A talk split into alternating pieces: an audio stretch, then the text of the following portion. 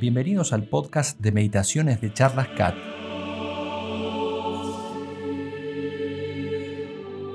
La meditación católica consiste simplemente en hablar amistosamente con Dios. Ayuda mucho para avanzar en la vida espiritual y por eso ha sido siempre muy recomendada por la Iglesia y por los santos. A través de la meditación, ellos llegaron a vivir una vida de amor y de gran cercanía con Dios. Por eso decía Santa Teresa de Jesús, prometedme 15 minutos diarios de meditación y yo os prometo el paraíso.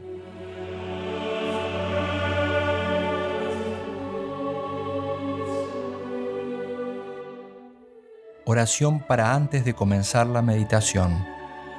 Nos ponemos en la presencia de Dios. Señor y Dios mío, creo que estás presente en todo lugar, que estás aquí dentro mío, que me ves, que me oyes. Te adoro con profunda humildad y reverencia. Te pido perdón por mis pecados. Y aunque soy indigno de presentarme delante tuyo, confiado en tu infinita misericordia, te pido ayuda para hacer con provecho este rato de oración que ofrezco a tu mayor gloria. Amén. Meditaciones de Cuaresma. Fuente Hablar con Dios de Francisco Fernández Carvajal. Día 14. Humildad y espíritu de servicio. Primer punto. Sin humildad no es posible servir a los demás y podemos hacer desgraciados a quienes nos rodean. En el Evangelio de la Misa de hoy plantea el Señor, con toda su cruda realidad, cómo los escribas y fariseos se habían sentado en la cátedra de Moisés y preocupados solo de sí mismos, habían abandonado a quienes se les habían encomendado, a las gentes sencillas que andaban maltratadas y abatidas como ovejas sin pastor. Ellos andan preocupados de los primeros puestos en los banquetes, de sus filacterias y franjas, de ser saludados en las plazas, de ser llamados maestros. Habían sido constituidos sal y luz para el pueblo de Israel y dejaron al pueblo sin la sal y sin la luz. También ellos mismos se han quedado oscuras. Cambiaron la gloria de Dios por su propia gloria. Hacen todas sus obras para ser vistos por los hombres. La soberbia personal y la búsqueda de la vanagloria les habían hecho perder la humildad y el espíritu de servicio que caracteriza a quienes desean seguir al Señor. Cristo advierte a sus discípulos, Vosotros, en cambio, no queráis que os llamen maestros. El mayor entre vosotros sea vuestro servidor. Y él mismo nos señaló repetidamente el camino. Porque ¿quién es el mayor? ¿El que está a la mesa o el que sirve? ¿No es el que está a la mesa? Sin embargo, yo estoy en medio de vosotros como quien sirve. Sin humildad y espíritu de servicio no hay eficacia. No es posible vivir la caridad. Sin humildad no hay santidad, pues Jesús no quiere a su servicio amigos engreídos. Los instrumentos de Dios son siempre los humildes. En el apostolado y en los pequeños servicios que prestamos a los demás, no hay motivo de complacencia ni de altanería, ya que es el Señor quien hace verdaderamente las cosas. Cuando servimos, nuestra capacidad no guarda relación con los frutos sobrenaturales que buscamos. Sin la gracia, de nada servirían los mayores esfuerzos. Nadie, si no es por el Espíritu Santo, puede decir Señor Jesús. La gracia es lo único que puede potenciar nuestros talentos humanos para realizar obras que están por encima de nuestras posibilidades. Y Dios resiste a los soberbios y da su gracia a los humildes. Cuando luchamos por alcanzar esta virtud, somos eficaces y fuertes. La humildad nos empujará a que llevemos a cabo grandes labores, pero a condición de que no perdamos de vista la conciencia de nuestra poquedad con un convencimiento de nuestra pobre indigencia que crezca cada día. Debemos estar vigilantes, porque la peor ambición es la de buscar la propia excelencia, como hicieron los escribas y los fariseos, la de buscarnos a nosotros mismos en las cosas que hacemos o proyectamos. arremete la soberbia por todos los flancos y su vencedor la encuentra en todo cuanto le circunda. Si no somos humildes, podemos hacer desgraciados a quienes nos rodean, porque la soberbia lo inficiona todo. Donde hay un soberbio, todo acaba maltratado. La familia, los amigos, el lugar donde trabaja. Exigirá un trato especial porque se cree distinto. Habrá que evitar con cuidado herir su susceptibilidad. Su actitud dogmática en las conversaciones, sus intervenciones irónicas, no le importa dejar en mal lugar a los demás por quedar él bien. La tendencia a poner punto final a las conversaciones que surgieron con naturalidad, etc. Todas estas son manifestaciones de algo más profundo. Un gran egoísmo que se apodera de la persona cuando ha puesto el horizonte de la vida en sí misma. Estos momentos de oración pueden servirnos para examinar, en la presencia del Señor, cómo es nuestro trato con los demás y si está lleno del espíritu de servicio.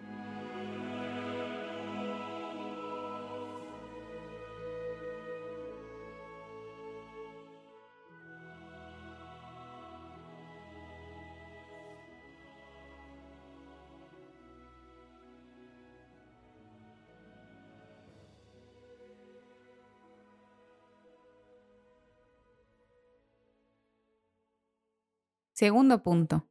Imitar el servicio de Jesús. Ejemplo supremo de humildad y de entrega a los demás. Jesús es el ejemplo supremo de humildad y de entrega a los demás. Nadie tuvo jamás dignidad comparable a la de él, y sin embargo, nadie sirvió con tanta solicitud a los hombres. Yo estoy en medio de vosotros como quien sirve. Sigue siendo esa su actitud hacia cada uno de nosotros, dispuesto a servirnos, a ayudarnos, a levantarnos de las caídas. ¿Servimos nosotros a los demás, en la familia, en el trabajo, en esos favores anónimos que quizás jamás van a ser agradecidos? El Señor, por boca del profeta Isaías, nos dice hoy en la primera lectura de la misa, Aprended a hacer el bien y solo aprenderemos si nos fijamos en Jesús, nuestro modelo, y si meditamos frecuentemente su ejemplo constante y sus enseñanzas. Ejemplos os he dado, dice el Señor después de lavarles los pies a sus discípulos, para que como yo he hecho con vosotros, así hagáis vosotros. Nos deja una suprema lección para que entendamos que si no somos humildes, si no estamos dispuestos a servir, no podemos seguir al Maestro. El Señor nos invita a seguirle y a imitarle, y nos deja una regla sencilla pero exacta para vivir la caridad con humildad y espíritu de servicio. Todo lo que queráis que hagan los hombres con vosotros, hacedlo también vosotros con ellos. La experiencia de lo que me agrada o me molesta, de lo que me ayuda o me hace daño, es una buena norma de aquello que debo hacer o evitar en el trato con los demás. Todos deseamos una palabra de aliento cuando las cosas no han ido bien, y comprensión de los demás cuando a pesar de la buena voluntad nos hemos vuelto a equivocar, y que se fijen en lo positivo más que en los defectos, y que haya un tono de cordialidad en el lugar donde trabajamos o al llegar a casa, y que se nos exija en nuestro trabajo pero de buenas maneras, y que nadie hable mal a nuestras espaldas, y que haya alguien que nos defienda cuando se nos critica y no estamos presentes, y que se preocupen de verdad por nosotros cuando estamos enfermos, y que se nos haga la corrección fraterna de las cosas que hacemos mal en vez de comentarlas con otros, y que recen por nosotros. Y estas son las cosas que con humildad y espíritu de servicio hemos de hacer por los demás.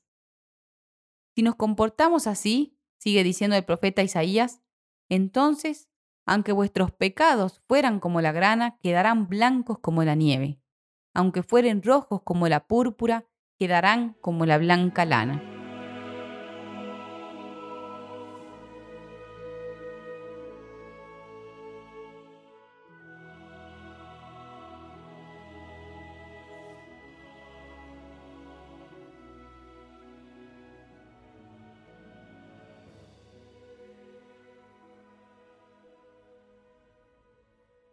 Tercer punto. De modo particular, hemos de servir a aquellos que el Señor ha puesto junto a nosotros. Aprended de la Virgen. El primero entre vosotros sea vuestro servidor, nos dice el Señor. Para eso hemos de dejar nuestro egoísmo a un lado y descubrir esas manifestaciones de la caridad que hacen felices a los demás. Si no lucháramos por olvidarnos cada vez más de nosotros mismos, pasaríamos una y otra vez al lado de quienes nos rodean y no nos daríamos cuenta de que necesitan una palabra de aliento, valorar lo que hacen, animarles a ser mejores y servirles. El egoísmo ciega y nos cierra el horizonte de los demás. La humildad abre constantemente camino a la caridad en detalles prácticos y concretos de servicio. Este espíritu alegre, de apertura a los demás y de disponibilidad, es capaz de transformar cualquier ambiente. La caridad cala, como el agua en la grieta de la piedra, y acaba por romper la resistencia más dura. Amor saca amor, decía Santa Teresa, y San Juan de la Cruz aconsejaba. Donde no hay amor, pon amor y sacarás amor. Os tratamos con delicadeza como una madre cuida de sus hijos. Os teníamos tanto cariño que deseábamos entregaros no solo el Evangelio de Dios, sino hasta nuestras propias personas, manifestaba San Pablo a los cristianos de Tesalónica. Si le imitamos, tendremos frutos parecidos a los suyos. De modo particular, hemos de vivir este espíritu del Señor con los más próximos, en la propia familia. El marido no busque únicamente sus intereses, sino también los de su mujer, y ésta los de su marido. Los padres busquen los intereses de sus hijos, y estos a su vez busquen los intereses de sus padres. La familia es la única comunidad en la que todo hombre es amado por sí mismo, por lo que es y no por lo que tiene. El respeto de esta norma fundamental explica, como enseña el mismo apóstol, que no se haga nada por espíritu de rivalidad o por vanagloria, sino con humildad, por amor. Y este amor, que se abre a los demás, hace que los miembros de la familia sean auténticos servidores de la iglesia doméstica, donde todos desean el bien y la felicidad a cada uno, donde todos y cada uno dan vida a ese amor con la premurosa búsqueda de tal bien y tal felicidad. Si actuamos así, no veremos, como en tantas ocasiones sucede, la paja en el ojo ajeno sin ver la viga en el propio. Las faltas más pequeñas del otro se ven aumentadas. Las mayores faltas propias tienden a disminuirse y a justificarse. Por el contrario, la humildad nos hace reconocer en primer lugar los propios errores y las propias miserias. Estamos en condiciones entonces de ver con comprensión los defectos de los demás y de poder prestarles ayuda. También estamos en condiciones de quererles y aceptarlos con esas deficiencias. La Virgen, Nuestra Señora, esclava del Señor, nos enseñará a entender que servir a los demás es una de las formas de encontrar la alegría en esta vida y uno de los caminos más cortos para encontrar a Jesús. Por eso hemos de pedirle que nos haga verdaderamente humildes.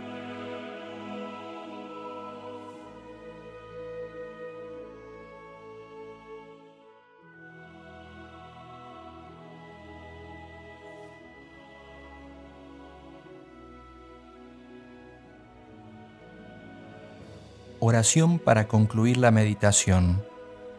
Señor y Dios mío, te doy gracias por los buenos pensamientos, afectos y propósitos que me has inspirado en este rato de oración. Te los ofrezco a tu mayor gloria y te pido gracia eficaz para ponerlos en práctica, que pueda cumplir en todas las cosas tu santa voluntad. Amén.